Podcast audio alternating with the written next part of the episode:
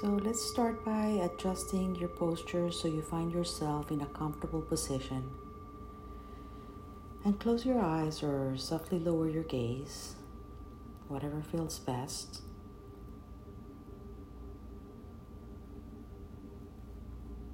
And let's take a few deep breaths so we can collect our attention and settle in our bodies.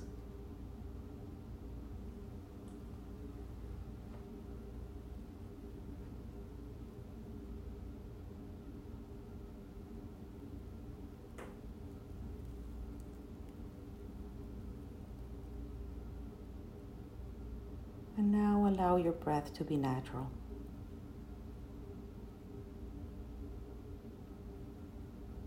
And for a moment, let's connect to our breath. Maybe just noticing the breath coming in and the breath coming out. Maybe noticing the rising of the abdomen as the air comes in and the contraction as the air comes out.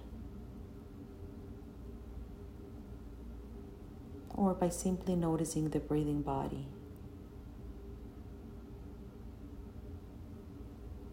And try to relax any muscle that feels tense.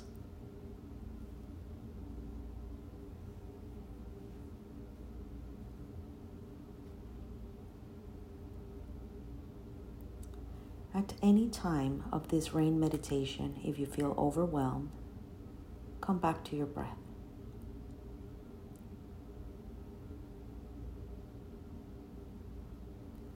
So, rain stands for the R of recognizing, the A for allowing, I for investigating, and N for nurturing of any area we have difficult emotions in our lives.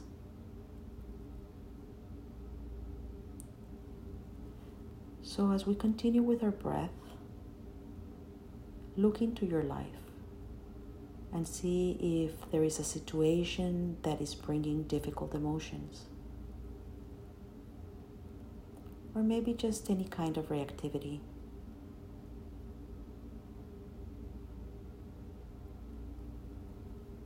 Try to think of a situation that doesn't involve trauma or an overwhelming emotion.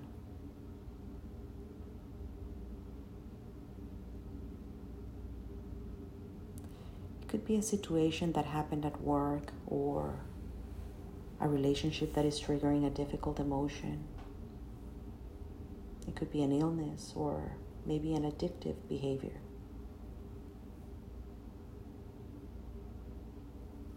And try to recreate that situation. Or simply imagine a situation where that emotion would most likely get triggered.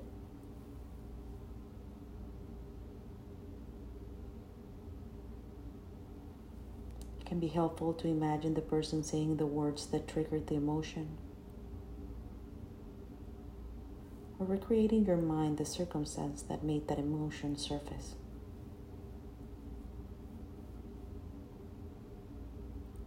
It could be you imagined yourself in a space where you're behaving in an addicting way or thinking about a health issue that is happening at the moment. Try to recreate it as vivid as possible.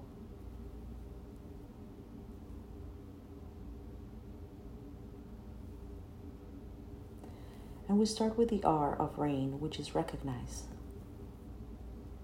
Recognize what is the most predominant emotion present. You might want to ask yourself what is happening inside of you as you recreate this event. How do you feel?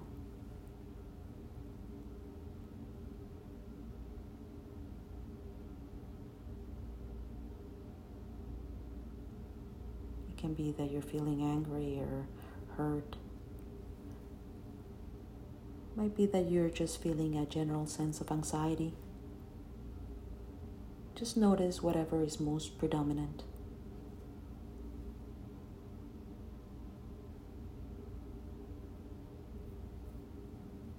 And we continue with the A of allow. Allow this emotion to be as is. It might not be a pleasant sensation, but allow it to be. Allow it to be as big as it wants to be. And just remember that you can always go back to your breath if you need to.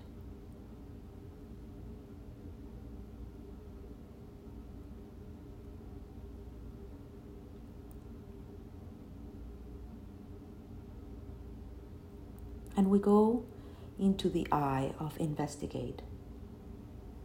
Try to see what is underneath that emotion. You may ask yourself, what do I believe about this situation?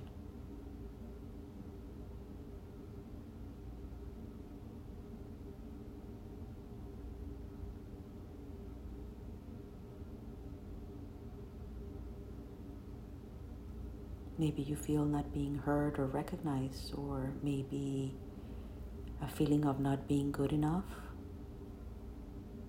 or maybe a feeling of lack of some sort.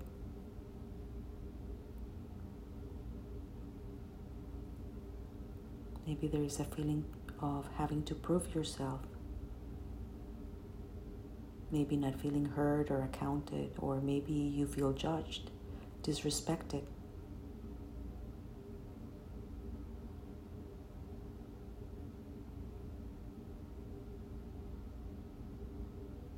If there is anxiety, try to see if there is a resistance to sit with it.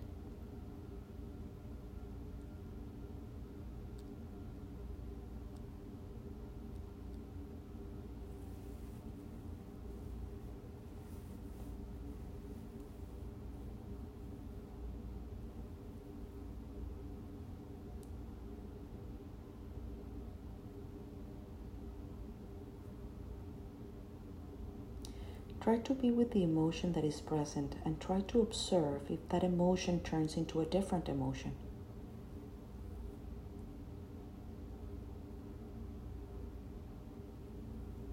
You might want to ask yourself, what is the worst part of this?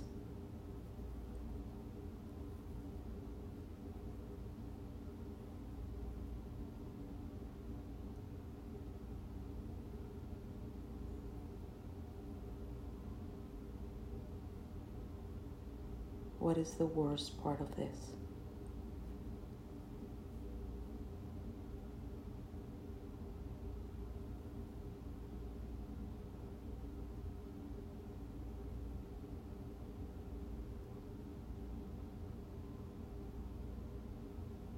Can you notice where in your body you feel these emotions? You might want to look especially around your throat, chest, and belly.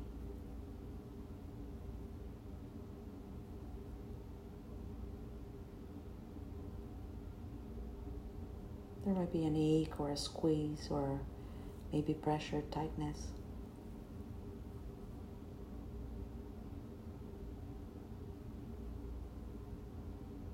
And try to see if the sensation moves around your body or if it's static.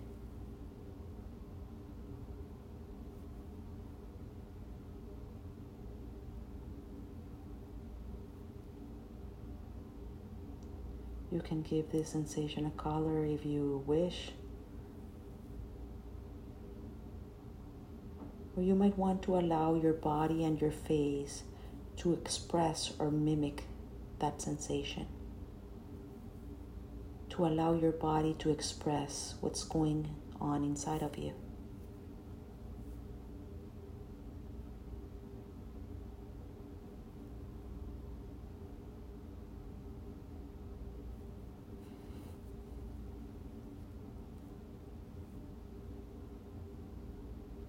Can you identify the part of your body that feels vulnerable right now?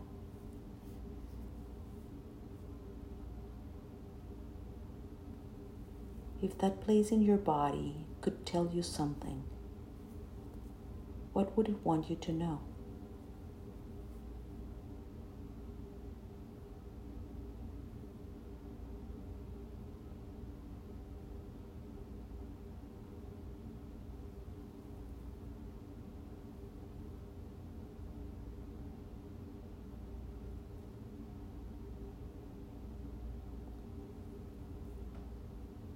So we move forward into the end of nurturing.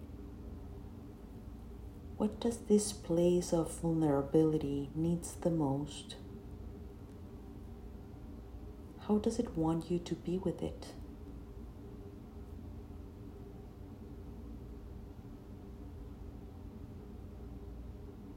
Maybe he wants to be acknowledged. Maybe he wants to be accepted, protected, loved, understood.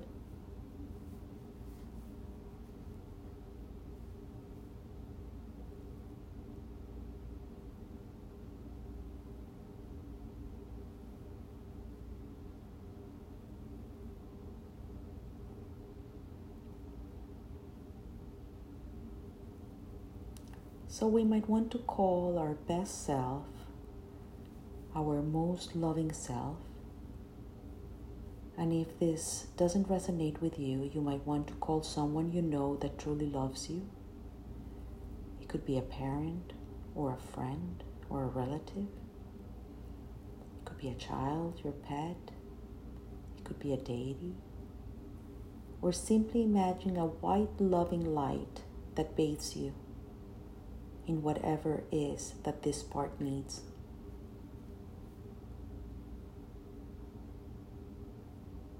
You might want to imagine this person or this being of light or your best self holding you and giving this part what it needs the most.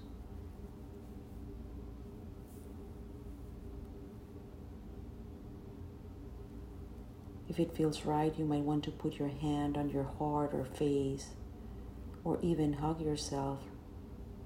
And if it feels right, pronounce or mentally say a word like, I am here for you. I care. You belong. I will be here with you. might be I forgive you. I love you.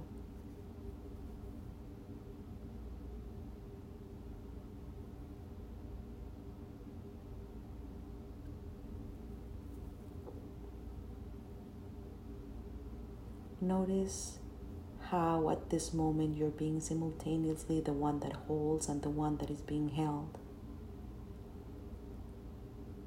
and see if you can feel that shift in your body, especially in the area around your heart.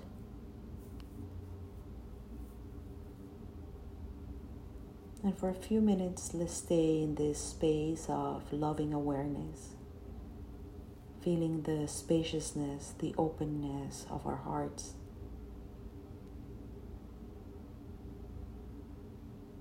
And let it expand all over your body and see if you can maybe dissolve in it.